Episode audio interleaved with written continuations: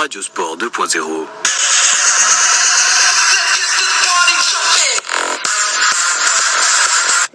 salut tout le monde, on se retrouve pour un tout nouveau euh, journal de sport avec euh, en compagnie de Noé Ventura. Salut tout le monde.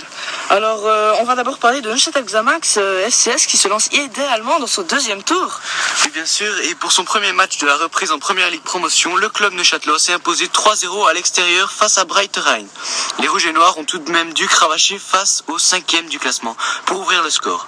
Le premier but de la partie a été marqué par l'inévitable Michael Rodriguez à la 51e minute. Le Français a d'ailleurs réalisé un doublé.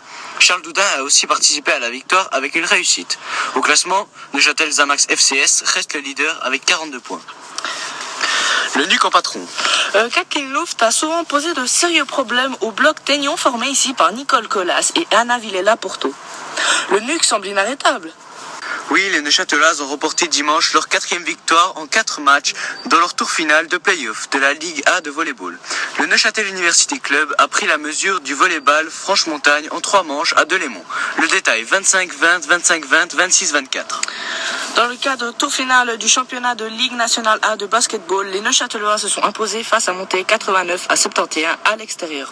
Dans la salle repose-yeux, le meilleur joueur d'Union aura été Quinton Day avec 20 points et 2 rebonds. Après deux défaites face au Lugano et au Lyon de Genève, les basketteurs du littoral ont su stopper l'hémorragie. Au classement, Union Neuchâtel reste à la quatrième place.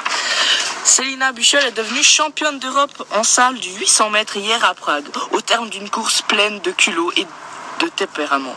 Et maintenant, euh, parlons tennis. Et oui, la Suisse s'est inclinée en Belgique 3 à 2. Henri Laxonen, le vainqueur des deux victoires de l'équipe suisse, nous l'avons interviewé. J'ai essayé d'aller vers l'avant, j'ai j'ai le sentiment d'avoir joué ma chose à fond, mais il y avait certainement moyen de faire mieux. De saisir mes balles de break, par exemple, après-il, il faut relativiser, parce que la Belgique était vraiment favorite. Et maintenant, les résultats du ski alpin. Le Neuchâtelois Loïc Maillard a offert sa première médaille en géant à la Suisse depuis 2006 et c'était un certain Carlo Jonka.